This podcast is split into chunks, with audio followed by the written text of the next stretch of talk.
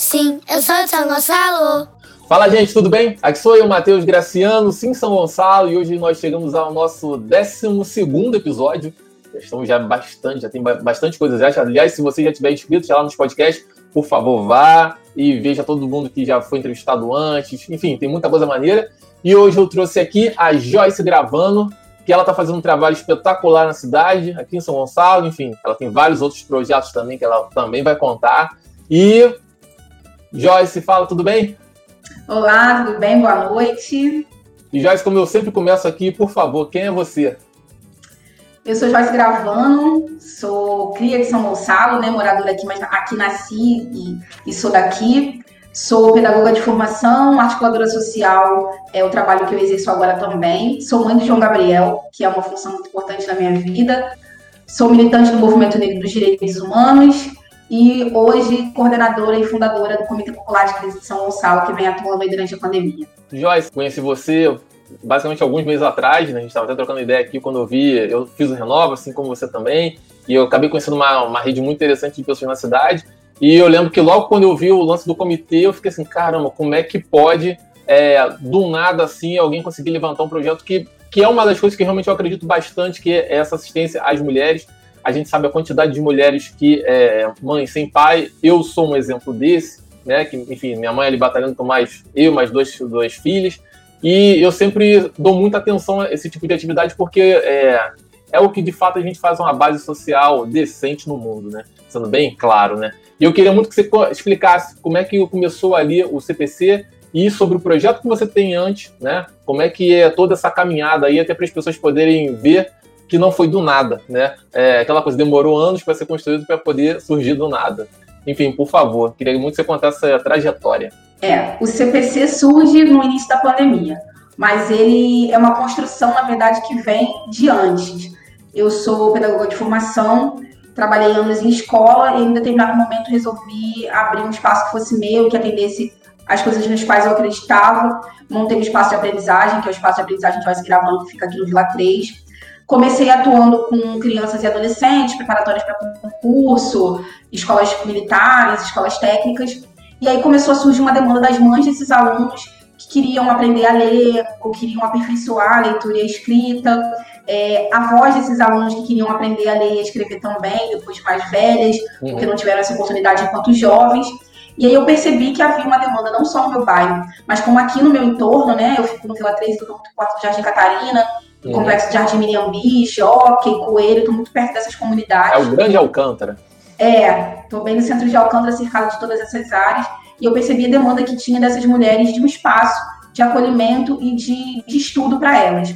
Percebi também que havia uma necessidade de que fosse um espaço feminino, para que elas não tivessem nenhum problema com relação ao casamento, né? Então precisava ser um espaço de mulheres.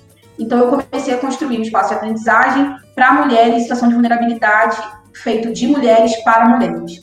E aí a gente começa a atender essas mulheres aqui, preparando elas para o Enseja.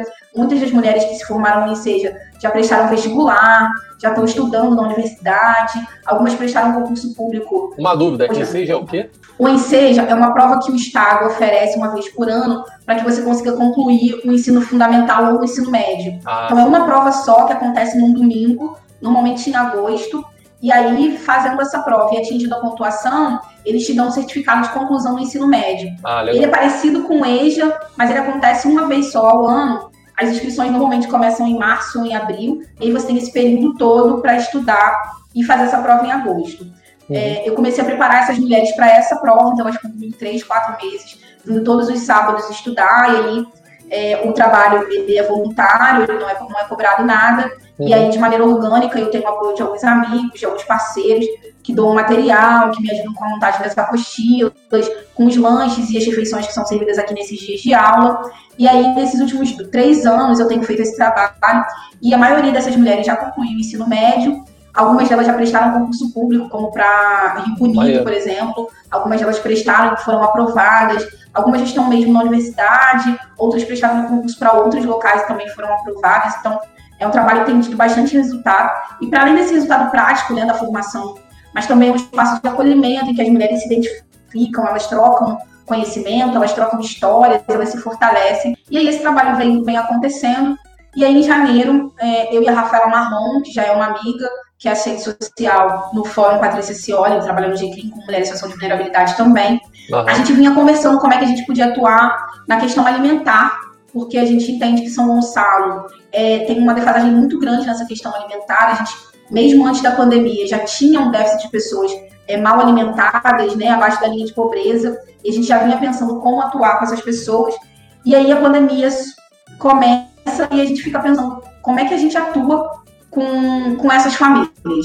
E uhum. aí, brincando, esse projeto que eu já tenho, né, o espaço de aprendizagem, que já vinha atuando e que já tinha alguma movimentação nas redes, pessoas que já conheciam o meu trabalho, juntando a rede da, da Rafaela, e aí também depois se aproximam a Andréia e a Cris, que também são assistentes sociais, a gente começa a construir o Comitê Popular de Crise, que é uma, uma organização social voltada para famílias chefiadas por mulheres e famílias monoparentais do município. Sim. Porque a gente também entendeu que nesse momento de pandemia, as mulheres seriam as primeiras, as famílias chefiadas por mulheres seriam as primeiras a serem afetadas pela crise. Até porque a maior parte delas é microempreendedora ou é autônoma. Então elas teriam, elas perderiam suas rendas automaticamente.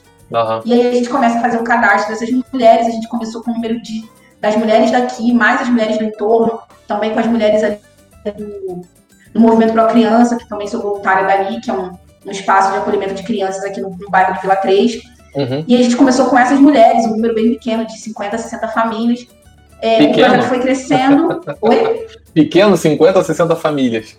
é, porque se a gente for pensar que hoje a gente atendeu mais de 400 famílias, Sim é, a gente começou com um número bem menor. Entendi. E aí isso foi crescendo, as pessoas nas redes foram vendo a divulgação do nosso trabalho, você também divulgou nas suas redes a, o comitê, e outras pessoas foram divulgando, a gente conseguiu um espaço. Isso foi gerando a, o, o, que a gente conseguisse é, recolher alimentos, porque assim, a gente não tem nenhuma parceria, uhum. nem com a prefeitura, nem com o governo, nem com nenhuma igreja, nenhum partido, Sim. ou nenhum pré-candidato né? É essa divulgação das redes de pessoas que querem ajudar e de alguns parceiros que foram surgindo. A JCA, por exemplo, hoje é um parceiro que doa máscara para a gente semanalmente, porque, né, para além da alimentação, a gente também faz esse, essa doação de máscaras, álcool em gel, porque nesse uhum. momento é muito importante que as pessoas estejam protegidas. A gente acha que todo mundo tem acesso, mas na verdade não tem. Exatamente. As pessoas não estão tendo acesso ao básico, que é o álcool em gel, o detergente, pra, o sabonete para lavar as mãos e a máscara para estar na rua. Então a gente também faz essa distribuição. E aí a gente já está há mais de 70 dias nessa caminhada, é, com a distribuição de cestas básicas, de kits de higiene, das máscaras laváveis, e também os assistentes sociais entram em contato com essas famílias e aí tiram algumas dúvidas sobre auxílio emergencial, sobre LOAS, sobre CAD único, sobre Bolsa Família, elas também ah. trazem essa, esse auxílio, né? Elas são assistentes sociais que estão mais inseridas e trazem é, é, esses esclarecimentos também que são importantes nesse momento as pessoas também têm muitas dúvidas com relação a isso, não sem saber onde procurar. Alguns CRAs estão fechados aqui no município. Então, esse é o trabalho que o comitê vem desenvolvendo nesses últimos 70, 70 75 dias.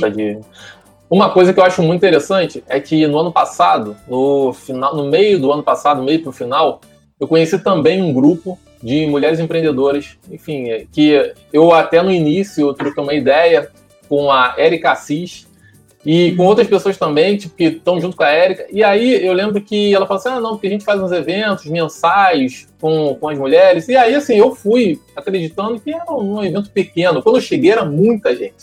E aí, eu, assim, essa coisa que você está me falando, realmente, desse, desse trabalho que vocês desenvolvem com mulheres, especialmente por conta dessas, especialmente mulheres mais velhas, né, que é, tem também essa questão ainda do marido, enfim, que trava a vida. A gente sabe que muito, muito marido ainda trava a vida da esposa.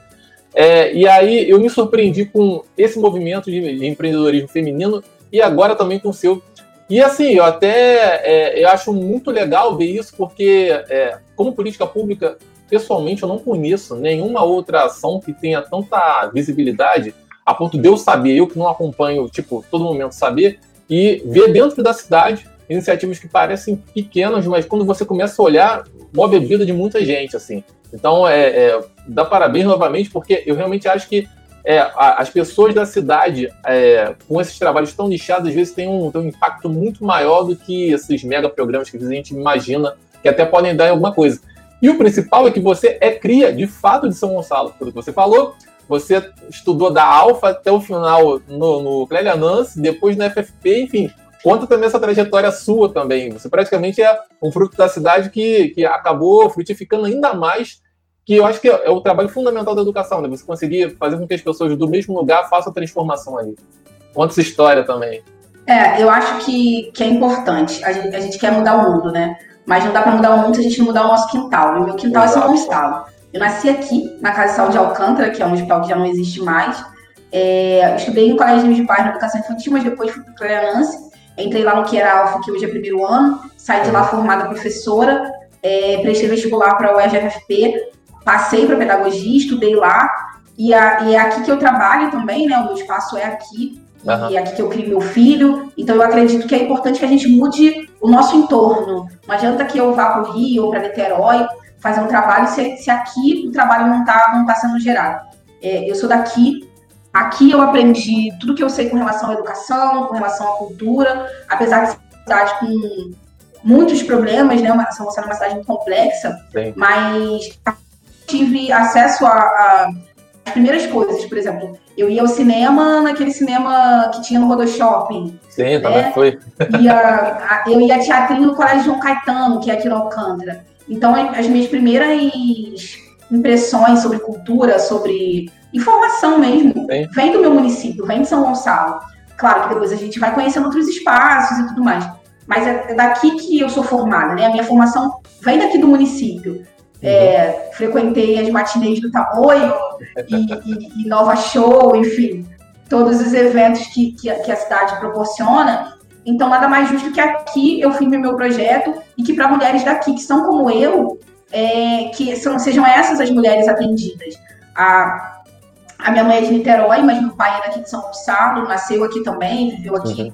quase que a vida inteira. A minha família mora no mesmo bairro desde sempre. Minha avó casou, meu bisavô morava aqui, e aí meu, meu avô cresceu, e aí casou com a minha avó que ficou morando aqui e mora aqui até hoje. Enfim, uhum. eu moro aqui, crio meu filho aqui. A gente tem um, uma estrutura familiar no município, né? É, exatamente, sou cria daqui de São Gonçalo. Conheço bem é, o município, suas complexidades. Sei que não é um município fácil, de, de, de se lidar, uhum. porque ele é muito grande, porque Sim. ele tem Até ouvi você também falando sobre isso, né? Que você, com, com, com esse projeto agora, você começou a conhecer lugares de São Gonçalo que você não conhecia, né? Eu estava vendo lá em e você comentando sobre isso, que também é uma, é uma surpresa quando a gente começa a ir para alguns locais, que você fica assim, cara, o que, que é isso aqui? É São Gonçalo ainda? Mudou de lugar? O que, que você sentiu? Assim, Exatamente. Assim, que esse, eu, eu, pelo menos conheço São Gonçalo, conheci São Gonçalo o básico, né? Centro de Alcântara, centro de São Gonçalo, alguns bairros no Sim. entorno, mas agora com, com o comitê, a gente tem feito mais ações pontuais de sábado de higiene, conscientização. Então, no, no, no sábado retrasado, a gente foi para Sacramento, bem lá dentro de Sacramento uhum. mesmo. E eu nunca tinha ido para lá. E aí a gente atende aqui também uma galera de uns bairros mais distantes, Quinta do Ricardo, Ipiíba, que são bairros que eu, assim, sei que existe, porque, né, estudei de prefeito de São Gonçalo, mas que você acaba esquecendo que faz parte desse contexto. E com o comitê me trouxe essa visão de que São Gonçalo tem essa complexidade de ter bairros tão, tão afastados do centro ou tão uhum. esquecidos, porque não, não, não geram, não sei se economia, mas não estão inseridos nesse contexto do, do centro do, da cidade, que ficam ali à parte, à margem, e a gente até esquece que ele faz parte também uhum. do município. É, tem os bairros que fazem divisa com São Gonçalo e Niterói, aí você não sabe bem nem onde é São Gonçalo de Niterói, às vezes fica achando que é tudo Niterói, mas ainda tem um pedaço que é São Gonçalo, Morro do Castro, tem isso, né? Metade uhum. é São Gonçalo, metade é Niterói. Exato. E, e a gente acaba não, não, tendo esse conhecimento, e eu percebo, conversando com outras pessoas, que muita gente, muitas pessoas são como eu, não conhecem São Gonçalo como um todo. Só uhum. conhecem o básico, Alcântara, Centro de São Gonçalo, Jardim Catarina, porque é uma, uma favela muito grande, então você acaba tendo muita consciência da existência dela. Mas, no geral, as pessoas não têm consciência do tamanho que essa cidade tem. Uhum. É, e especialmente porque uma coisa também que está mudando muito nos últimos tempos é que eu sempre, enfim, eu sempre rodei muito, até por conta da minha mãe. Eu sempre comento isso aqui, minha mãe é profissional de saúde, enfim. Eu sempre ia com ela trabalhar quando era moleque, depois acabava acompanhando por uma coisa, por uma coisa ou outra. E assim, a gente acaba conhecendo os lugares e as dinâmicas, né? Mas, de fato, assim, o que aconteceu nesses últimos 10 anos, inclusive, é que os lugares que a gente sempre viu como um bairro, e inclusive bairros promissores, próprio Catarina, eu ia pro Catarina molequinho, enfim, com seis anos de idade, para mim era um bairro normal, igual eu saía do Paraíso para lá, e era igual a todos os outros. E aí o que aconteceu realmente nesses últimos anos, esse processo de deterioração, né? Porque parece que é como se, a, enfim, a prefeitura acho que ela meio que prioriza os lugares onde tem mais IPTU, onde tem mais renda e acaba deixando. E aí é estranho porque, é, por um outro lado também, você começa a ver que é, mudou a população, mudou as demandas também da população. Não logicamente que antes não fosse pobre, não é isso. Mas você começa a ver que assim, as demandas aumentaram de fato porque as regiões foram ficando mais empobrecidas. Então, é, eu fico vendo o que você está falando, imaginando que o quanto nem as informações básicas sobre essa questão do auxílio emergencial, que para mim é, é fundamental, elas não conseguem chegar e no final estouram tudo. Você deve ver as coisas acontecendo mesmo, né? As pessoas não conseguindo receber, enfim, não conseguindo comer no final. E você, é, é, nessas andanças também agora, você percebe que a identidade da cidade muda bastante também? Eu estou perguntando isso no sentido de é, aquelas pessoas ali, elas continuam se reconhecendo como gonçalenses ou elas acabam chegando num ponto que eu sou do bairro aqui, tipo, é, essa é a minha vida mesmo, isso vai continuar separado daqui? Como se uma, um sentimento de exclusão que ela já aceitou que vai ser excluída. Exato, muito esse sentimento de exclusão. Até o, o que tem me chamado muita atenção nesse momento de pandemia é o município está tá pedindo para que as pessoas usem máscara, né, para que as pessoas se cuidem, uhum. alguns carros de som. E aí, essas pessoas elas não se sentem inseridas nessa, nessa solicitação porque elas não se sentem inseridas no município. Elas são bairristas. É o bairro, porque é o bairro que, que, que traz o apoio, a rede, né? Que o vizinho ajuda o outro, todo mundo tem pouco, mas todo mundo se ajuda. É, elas não conseguem se entender como parte do todo. Uhum. Porque elas estão excluídas e à margem há tanto tempo que elas não conseguem mais se ver como parte desse município. Porque as políticas públicas não chegam, porque a gente sabe que no município periférico como São Gonçalo, a saúde não chega, a educação não chega com qualidade, é, as políticas públicas não chegam com qualidade, a única coisa que chega com qualidade é a segurança pública, é a polícia, Sim. é a única coisa que realmente entra nesses espaços. Então, elas não conseguem se ver inseridas nesse contexto de município, né? não conseguem uhum. se identificar enquanto cidadãos gonçalenses com, com, com deveres, mas com direitos também, né? Não, não conseguem se enxergar como pessoas que precisam exigir que a prefeitura se posicione com relação ao abandono. A gente tem visto muita vala aberta, a gente tem visto é, muita gente sem água. Nesse momento Exatamente. de pandemia, em que a água é primordial, a gente tem visto muitos bairros sem acesso à água. Uhum. E pertinho de Laranjal, né? Porque é muito perto. Exatamente. E, e até que essa questão da água também. Essa questão da água também é uma coisa que, assim, pessoalmente, eu sempre repito isso, é a única coisa que me apavora. Porque é, até quando começou a chover um pouco mais, o clima não ficar muito seco, assim, graças a Deus, porque eu sei que na, na maioria desses lugares tipo, cai água uma vez só, e, e, eu falo isso porque a gente recebe, eu recebo muito, muita mensagem, muito comentário, e as pessoas falam assim, ah, você tá falando de água aí, mas aqui só cai água uma vez, aqui continua a mesma situação irreal, né? E como se eu falasse de uma São Gonçalo separada, assim, que pode cair água três vezes por semana e lá não cai, né? E aí eu sempre fico nessa de que, cara, se por um acaso a gente tiver um problema é, de água, um problema hídrico aí, é um estopim para algo bem mais complicado, né? Enfim, por conta basicamente disso. Eu queria muito também que você falasse da sua atuação no Frente Favela Brasil, porque é Frente Favela Brasil ou Favela Popular? Frente Favela Brasil. Brasil mesmo, tá, ok. É. Eu queria muito que você contasse, porque é uma iniciativa que, uma iniciativa política, né, basicamente virar né, um partido daqui a um tempo, e eu quero que você fale porque, assim, para mim, né, é, enfim, independente da posição política, eu acho que você estiver, talvez seja uma das poucas iniciativas nos últimos tempos que eu olho e falo assim, cara, isso aqui de fato pode ser um partido político que de fato represente as pessoas. Porque o que a gente vê hoje são mais simulacros, as pessoas acabam, infelizmente, usando algumas pautas que quem se elege está muito longe daquelas pautas, então eu queria muito você comentar sobre isso, da relação também com o Celso Ataíde, enfim, eu acho muito interessante a gente saber que tem gente na cidade que está empenhada também nessa, nessa frente. É, queria só falar desse bafão d'água, eu lembrei. A minha mãe mora em Nova Cidade, minha mãe mora em Patrícia, Nova Cidade. Uhum. E cai água duas vezes por semana na casa dela. Então ela precisa se, se organizar para nesses dois dias, é o dia que ela é. lava roupa, porque depois vai, vai parar de cair água e ela precisa organizar a água para ter água nos outros cinco dias. Uhum. Então, é, e Nova Cidade é centro de São Gonçalo, é, né? É a gente tá nem falando de um bairro muito afastado. A gente tá falando de Nova Cidade, ali, muito próximo da prefeitura, muito próximo do centro, muito próximo de Munana, e ainda assim tem essa dificuldade da água. É, o Frente Favela, ele nasce em 2016, eu acho. O Celso Ataíde, que é o fundador da, da CUFA, Central Única das Favelas, que já é um, um projeto que eu acho de uma grandeza enorme que hoje está no Brasil inteiro e fora do país, é, que é um espaço que as, onde as favelas têm voz. E aí, num, num, aeroporto, num dia, no momento de polarização da, da Dilma, entre a Dilma, sai, não sai, alguém perguntou para ele se ele era direita ou se ele era de esquerda, e ele disse que entre direita e direita ele continuava favelado, e que a favela não tinha voz nesses dois campos. Exato. E aí, isso fez com que ele começasse a pensar é, como, é que, como é que a favela começa a ter voz e representatividade. Porque apesar da gente conversar um pouco mais com a esquerda, ainda assim a esquerda não fala diretamente com a favela e não tem representatividade da favela.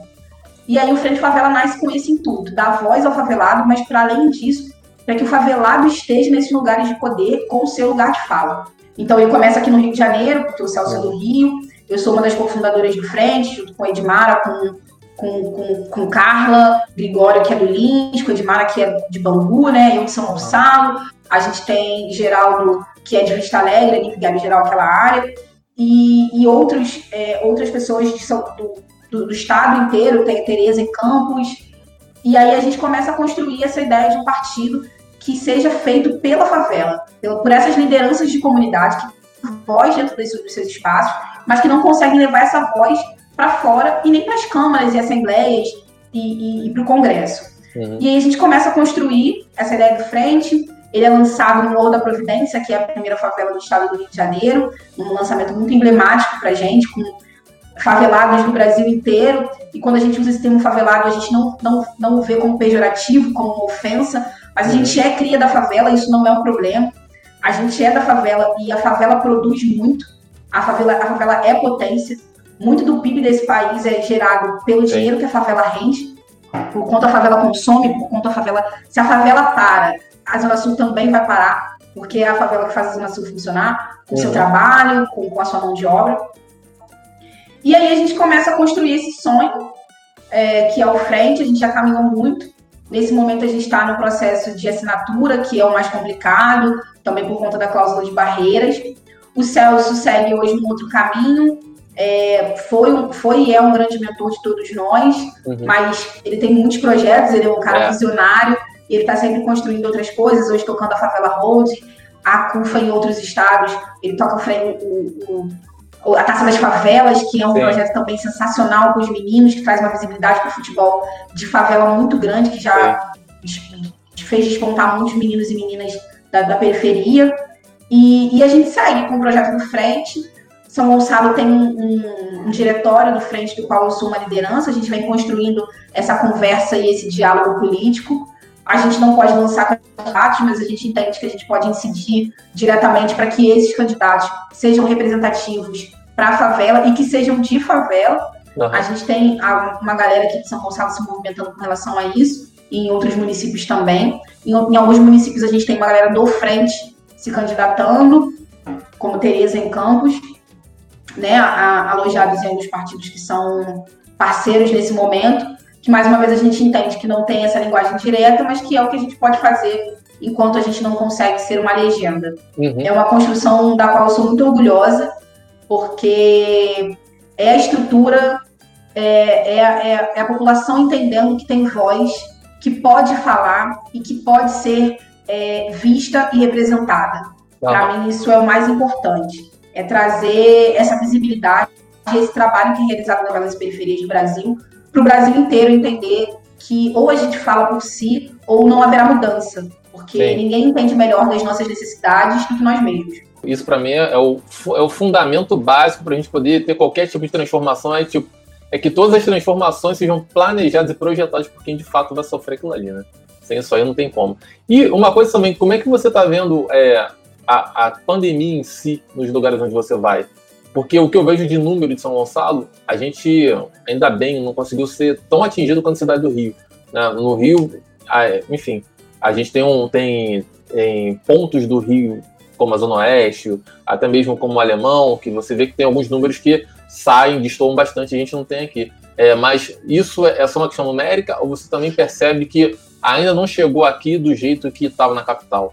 Eu acho que tem, que tem acontecido em São Gonçalo é, são os casos de subnotificação. Uhum. Porque o que a gente tem de referência, né? Às vezes a gente tem contato com uma família para pegar a cesta básica e eles informam, olha, não posso sair, ou se vocês vierem até aqui, vão ter que deixar no portão, porque eu tô, porque eu tô com Covid, porque tem um filho que está doente também. Esses casos não entram na contagem, porque muitos dos casos eles nem procuram os hospitais, uhum. é, por receio, por falta de informação, por achar que só precisa procurar o hospital quando o caso se agrava. Uhum. Então, eu acredito muito nos casos de subnotificação aqui no município. Eu acho que os números são muito maiores do que a gente tem informação. Uhum. E vendo alguns bairros, desses bairros mais afastados e desses bairros com menor acesso, a gente tem visto um caso, casos muito grandes de doen da doença uhum. e das pessoas não tendo cuidado como deveriam. Sim. Por falta de informação e informação desencontrada, né? Porque a gente tem, ao mesmo tempo em que o Ministério da Saúde diz que a gente precisa ficar em casa, que a gente precisa usar máscara, que a gente precisa fazer a higiene, em alguns casos a gente escuta que, que a doença não é tão grave assim, uhum. que é só uma gripe, que, que, não, que não é desse jeito, que as pessoas não estão morrendo como está sendo divulgado. Então, para uma população muito carente de tudo, uhum. inclusive de informação, fica muito difícil para que eles realmente estejam se cuidando. Então, em alguns espaços a gente vai as pessoas estão sem máscara, as pessoas seguem se, se reunindo, as pessoas se, seguem se aglomerando, sem ter real dimensão do problema que é o Covid no país hoje. Uhum. E, e, também eu acho que tem um, tem um corte racial também, que eu até vi que nos Estados Unidos teve isso, né? Que lá os afro-americanos, como é que eles chamam, morreram muito mais também. E aí eu fico olhando que aqui não é um problema só de renda, né? Isso que você falou de informação, para mim, é, é, entender como é que a informação chega até ali é fundamental. Você, como é que eles, como é que a maioria dessas pessoas elas conseguem se informar? É, ao, chega no o aplicativo do WhatsApp, consegue abrir no celular, que também tem esse problema, ou ainda é televisão? Como é que as informações estão chegando até as pessoas? Então, as informações elas estão chegando fracionadas. A gente vive numa bolha achando que todo mundo tem acesso às redes sociais, que todo mundo uhum. tem acesso à internet. E quando a gente está nesse espaço, a gente percebe que não é assim. Uhum. Que tem gente que não tem acesso ao telefone, não tem acesso à internet.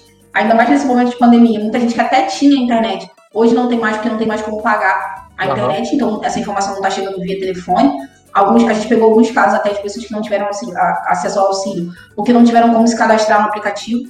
Sim. E e aí o maior acesso é mesmo pela televisão, pelo canal aberto, uhum. que tem informações desencontradas dependendo de que canal você acesse. Já tem isso. Então, né? é, se você acessa um determinado canal, ele vai te dar uma informação, mas se você acessar Sim. outro canal, ele vai te trazer uma outra informação completamente diferente. E aí a população mais, mais carente, e que é majoritariamente preta, porque é importante que a gente faça esse recorte Sim. racial, a população que está morrendo, a população que está sem informação é uma população preta, preta e parda, que é uma maioria aqui no município, é, não está tendo informação. O movimento negro, inclusive, vem, vem, vem brigando com, com o Ministério da Saúde, com as secretarias, para que uhum. se faça um recorte racial no número de mortos, para que a gente saiba quantas pessoas negras estão morrendo durante a pandemia. Esse dado é um dado muito importante para a estatística e para a uhum. gente entender que, mais uma vez, a população que sofre os efeitos, que está à margem, é a população negra, preta e parda, do, tanto do município de São Gonçalo, quanto do estado do Rio de Janeiro, quanto do Brasil.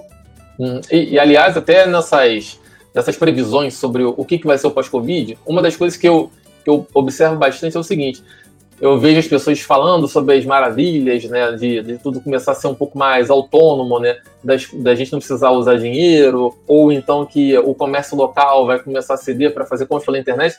E aí eu vejo, tipo, a, o Grande Alcântara, que para mim, assim, infelizmente, a gente tem um, a gente tem um racha em São Gonçalo ainda, né?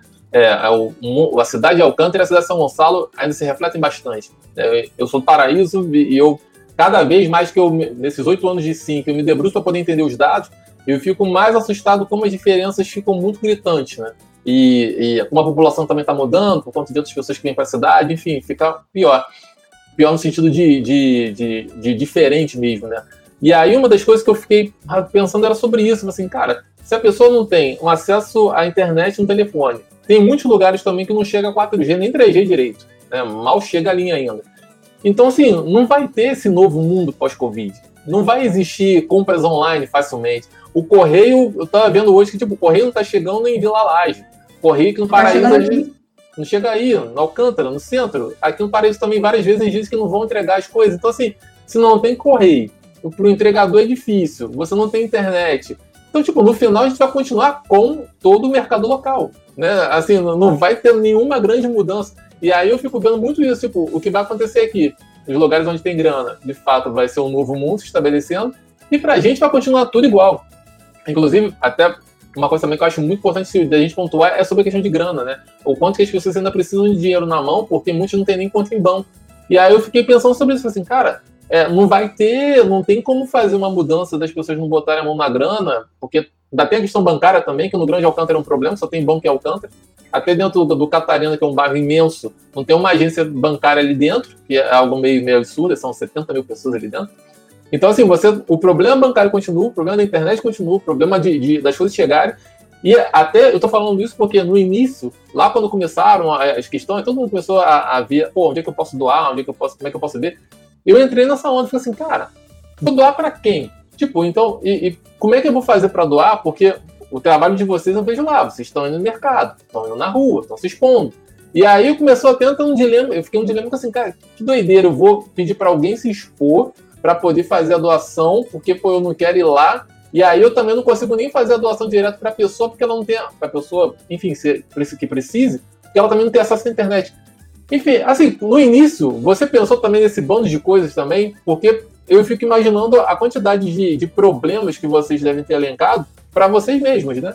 Porque não é todo mundo que vai sair de casa, pô, se expor ao risco, que a gente sabe que tem risco dentro do mercado, cheio. Como é que foi esse início também, assim, tentar olhar essa, essa análise do que nada mudou para vocês e ainda assim ir à frente?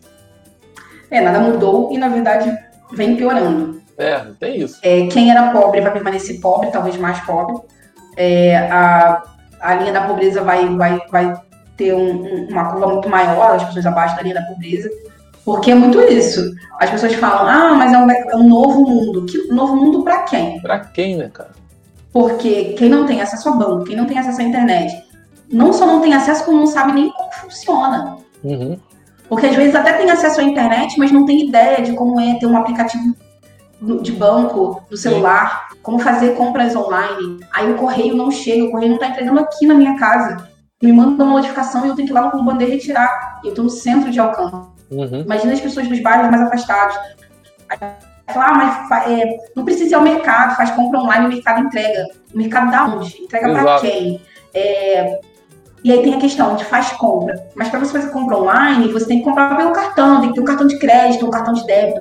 E essas pessoas, elas trabalham para literalmente, elas trabalham o dia inteiro. Todo dia elas têm uma quantia, elas de mercado, e aí com um alimento que vai durar dois, três dias. Não tem essa de acúmulo de alimento. Não. Porque não tem acúmulo de riqueza. Sim. Porque o, o, que elas conseguem de dinheiro é muito pouco. Uhum. E aí a gente percebeu muito isso. Quando a gente começou com o projeto, a gente pediu para as pessoas doarem alimentos. Só que aí começou que as pessoas, olha, a gente não quer se expor, a gente não quer ir à rua. Eu e a Rafa somos nós que vamos ao mercado e ao Ceasa fazer as compras com máscara, com álcool em gel, com todo o cuidado que é necessário, porque as pessoas preferem doar em dinheiro a doar os alimentos. Algumas até vêm de carro até aqui para entregar, mas é, é, mais raro. As uhum. maiores doações mesmo, elas vêm em dinheiro ou de organizações que aí doam, tipo o JCA, que doam as máscaras, aí eles vêm aqui trazer, porque eles têm um motorista e tudo mais. Mas, no geral, as pessoas doam dinheiro, porque elas não querem estar na rua se expondo. Uhum. Então, elas até querem ajudar, mas ajuda dessa forma. Então, a gente precisa sair para fazer essas compras. Mas, é, pensando na população mais carente, elas, elas continuam se expondo, porque é isso, elas não têm dinheiro para fazer uma compra de mês e ficar um mês em casa. Elas uhum. fazem compra às vezes por semana. E isso até valoriza os comércios de bairro, né? Sim. Porque a pessoa acaba comprando no, no, na mercearia, na, na, no mercadinho que tem ali na sua, na sua região. Mas a gente fica pensando que também esses comércios de bairro estão passando por alguns problemas financeiros. Sim. A crise também afeta esses pequenos comerciantes. Não está fácil, porque a gente também não tinha é, grandes valores acumulados, porque ninguém esperava uma pandemia. E não. quando ela veio, eu acho até que as pessoas tinham a ideia de que ela duraria 15 dias, um Sim. mês. A gente não tem precedente, né? O precedente que a gente tem disso é a gripe espanhola em 1918. Exato. Então. E que foi muito mais tem... rápido, até porque as pessoas não sabiam. Então a doença se alastrou e acabou.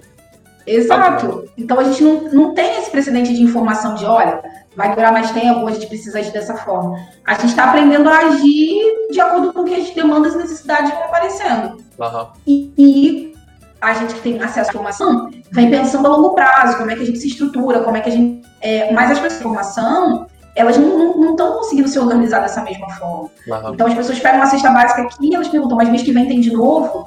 Porque elas continuam sem perspectiva do que é. vai acontecer na vida.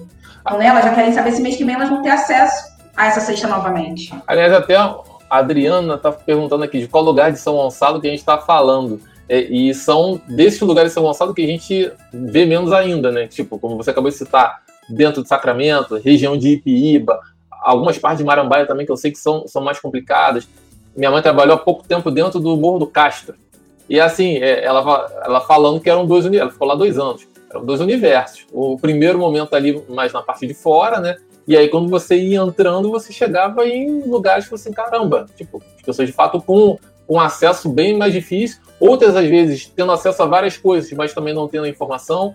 Então, assim, é, São Gonçalo é muito, muito diverso. Joyce, acho que sim, para mim você falou coisas muito fundamentais.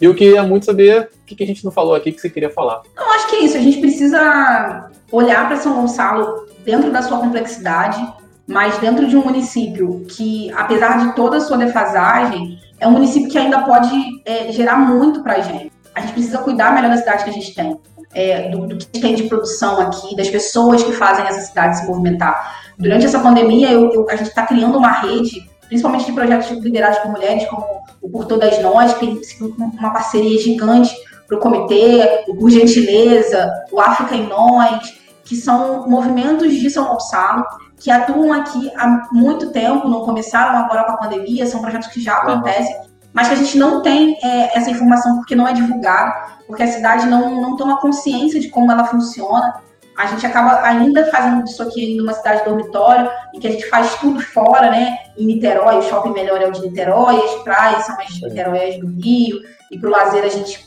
prioriza outras cidades, não priorizando um município, que é onde a gente precisa fazer com que gere renda. A gente uhum. precisa começar a valorizar as coisas que, são, que acontecem aqui. Agora estando ilhados, né? Estando em quarentena, não podendo sair. Agora os ônibus até começaram a rodar, mas a gente ficou muito preso dentro de São Gonçalo, né? E tendo que viver com aquilo que a cidade nos oferecia. É, eu, eu mesma descobri coisas muito interessantes, restaurantes muito bacanas em São Gonçalo, por exemplo, que estavam fazendo entrega de comida, com, com, com comidas maravilhosas. É, e que eu não tinha noção, por exemplo, antes, mas que pesquisando, porque queria comer, tipo, eu fiz aniversário, minha avó fez aniversário. E aí não, não pode comemorar, mas a gente tá junto em quarentena, porque a gente mora no mesmo quintal. Uhum. E aí, ah, vamos comprar uma, pelo menos uma comida diferente.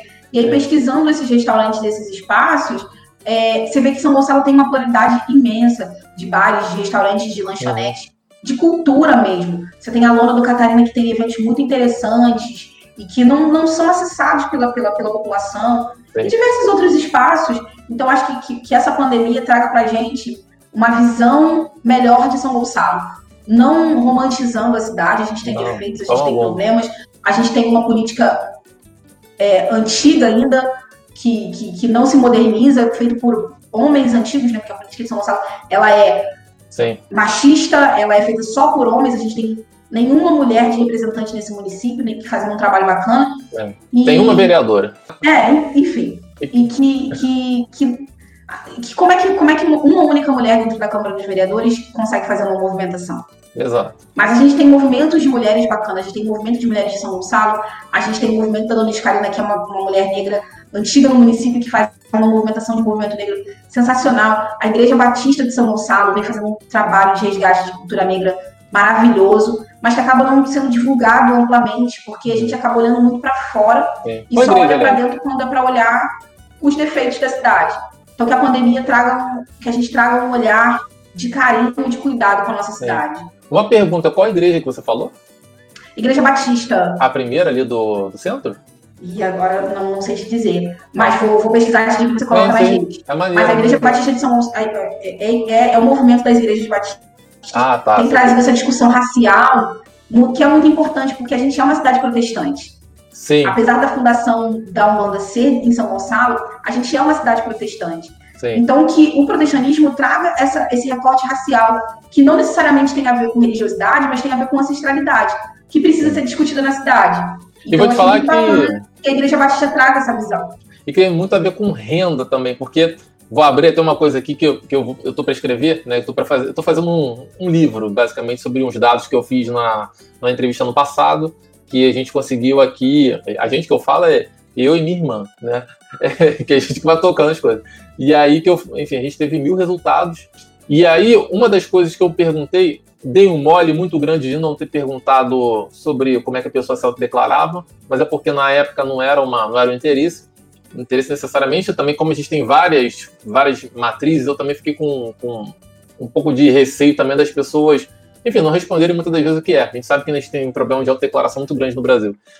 E a, só que eu fiz uma pergunta que eu queria, que foi em relação à, à religião, né?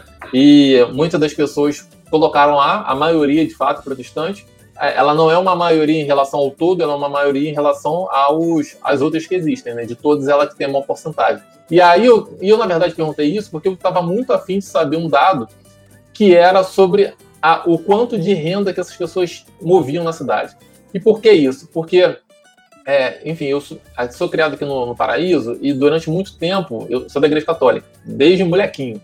E eu via que em algumas igrejas tinha uma diferença de renda muito grande, é, especialmente na, na igreja Aparecida, Nossa Senhora Aparecida. E, era, e depois, uma outra época, eu fui para outra igreja também e comecei a ver que não era tanto assim. Pelo simples fato, por exemplo, da, do, dos meus amigos serem uns de escola, um lugar mais escola pública e outro mais escola privada. Então eu comecei, eu lembro que eu sempre fui um incômodo, eu ficava eu notando aquilo ali, eu, ok. E aí chegou na pesquisa, eu falei, pô, vou perguntar isso, para ver se realmente essa teoria se batia. E aí agora a gente começou a analisar os dados e tudo mais, e vendo que realmente a renda dos católicos, mesmo sendo menor, ela é muito maior familiar. E aí, logicamente, quando você começa a descortinar, é, ok, eu não fiz a pergunta da, da autodeclaração, de como é que a pessoa se via. Porém, eu sei que na maioria das igrejas evangélicas é a maioria de negros e pardos. Então, assim, e tem muito disso, e até mesmo essa, esse incentivo ao empreendedorismo, que muitas delas têm, tem muito a ver com isso, porque são pessoas que não tiveram acesso, enfim, a, a informações básicas de como montar um negócio, como entender a vida econômica dentro da escola. Então, assim, achei interessante você falar isso da, da, da Igreja Batista por conta desse dado, de ver realmente que é, eu acho que faz parte desse processo, né? Desse processo que no final as igrejas hoje elas estão conseguindo juntar um pouco mais as pessoas, né? Juntar no sentido de a gente já não tem mais tanta associação de bairro ou associação disso ou daquilo. As igrejas viraram grandes associações. É, acho que a, a, questão é até mais é, menos religiosa e muito mais associativa, né? E, e enfim, acho que foi, foi muito por conta disso. E um outro dado também que eu queria muito falar que no início quando eu comecei a. Quando vocês começaram a fazer os projetos, eu lembro que o Mário Lima Júnior, que é o cara que escreve direto aqui na cidade, ele pegou, botou lá que ficou surpreso com, a, com as pessoas fazendo os projetos. Eu falei assim, cara, eu não estou surpreso, porque desde pequeno eu sempre vi todas as igrejas e vários outros movimentos, como o seu, como o Datamir, lá com, com Por Gentileza, e como vários outros, fazendo esse, fazendo esse trabalho de base. Eu sempre vi isso. Então, assim, para mim não foi novidade. Para mim foi aquela coisa assim, ah, chegamos num momento complicado e estamos vendo que as mesmas pessoas, lógico eu não falo as mesmas porque a gente é novo, mas uh, os, esses perfis de pessoas que movem a cidade, ele parece que é algo nosso, né? Parece que você nasceu com esse chip, vários outros nasceram com esse mesmo chip de tentar levar a cidade para frente. Enfim, eu, eu tô falando isso que eu acho legal de compartilhar porque é uma, de fato, é uma potência nossa que é mal aproveitada, né? É mal vista e é muito nosso. Tipo, tenho certeza que daqui a 15 anos você vai estar fazendo outra coisa só que assim, eu tenho certeza que você velhinha vai continuar fazendo um monte de coisa e assim, ah, é Joyce, ok, tá? ela vai continuar fazendo isso. E aliás, falando também de, é, de pessoas que têm um trabalho muito grande, na, no último mês morreu a dona Cordalina. É Cordalina ou Cordelina? É, que ela tinha um trabalho maneiríssimo lá na Trindade e, cara, é a mesma onda. E aí eu olhei e falei assim, Dona Cordelina, ela com 80 anos tocando aquele projeto imenso, sim. E é assim que eu imagino você daqui a muito tempo. É assim que eu me imagino também. Mas espero que com um pouco mais de estrutura. Exatamente, espero ela, que você prefeito, ela, por aí. ela levava o trabalho dela com muita garra, com muito amor, mas com pouquíssima estrutura. Exato. É, ofereceram ela ao longo do tempo pouquíssima estrutura para que ela fizesse o trabalho, mas ela não desistiu. Eu acho que é isso, você se identifica com uma causa, e várias vezes ao longo da minha vida, né? Eu sou. Eu entrei na faculdade no primeiro ano de cotas da, da UERJ, uhum. então já entrei militante. Não tinha como ser diferente. O primeiro é, ano foi o pior, assim, pra, eu entrei é. no segundo. Mas o primeiro, assim, é, é gritante, como é que era? Né? Foi, foi, foi, muito difícil, porque o acesso à, à informação era difícil. Os professores tinham um problema com os alunos cotistas, né? Achavam que a gente não era capaz de estar disputando aquele espaço. Então, foi um ano muito pesado na UERJ, em que, eu, que a gente precisou aprender a se posicionar e, a, uhum. e a ser militante também. Foi o ano em que o PT chegou na presidência, então foi um ano de mudanças políticas para o país, que trouxe, é, não que antes isso não acontecesse, mas eu acho que foi um, um momento de, de, de, nascimento de grandes potências políticas. Eu conheço grandes amigos meus que hoje são, são militantes, alguns, alguns com cargos públicos, e que começaram muito nesse momento, 2002, 2003, 2004, porque aí você tem? Muita gente indo para a universidade, eu pelo menos sou a primeira da minha família ir para uma universidade, que dirá uma universidade pública, que a gente sabe que é muito mais difícil. É, e aí, e, igual a mim, muitos outros também foram os primeiros das suas famílias a, a ir para a universidade. E a gente leva, eu sempre digo que a gente não vai sozinho, a gente leva com a gente toda essa família, toda essa carga histórica, todo, tudo, todas, todas essas questões de negritude. Então, fui para a UFP, que tinha o DCE tinha toda essa movimentação política ali dentro. E aí também você começa essa questão do governo do PT, que abre muitas, muitas portas e não, não, nem para discutir política, porque tem pontos a favor e contra, mas que traz essa mudança e traz essa juventude para a rua e para dentro da política. Uhum. E aí alguns vão para a política institucional e outros para políticas públicas, que é mais o meu caso, que me identifico com as pautas das políticas públicas, principalmente das mulheres. É, e eu acho que nasce muita, muita, muitas potências nascem desse momento e das cotas, uhum. né? Das, as cotas trazem a formação para muita gente.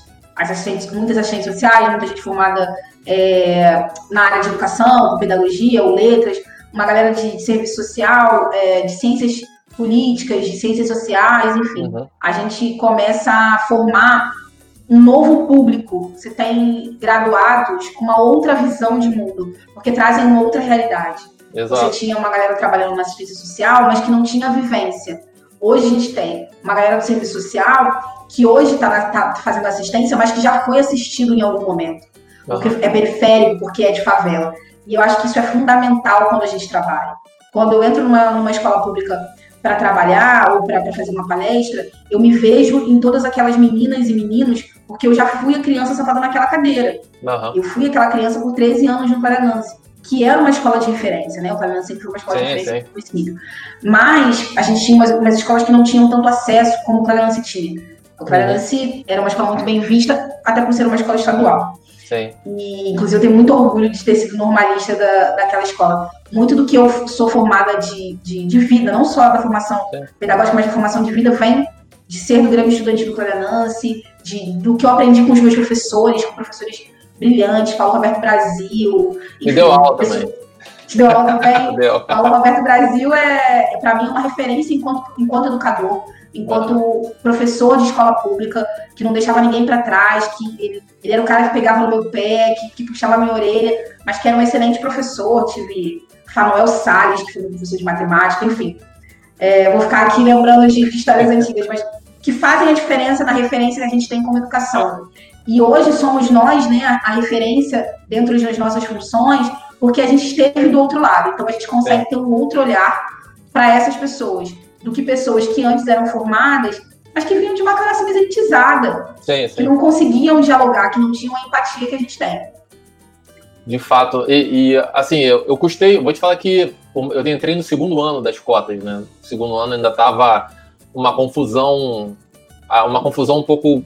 Eu não vou te falar que era confuso, mas ainda era difícil de compreender, na verdade, as expectativas, né? E até hoje eu fico vendo as pessoas, enfim, já tem já quase 18 anos, né?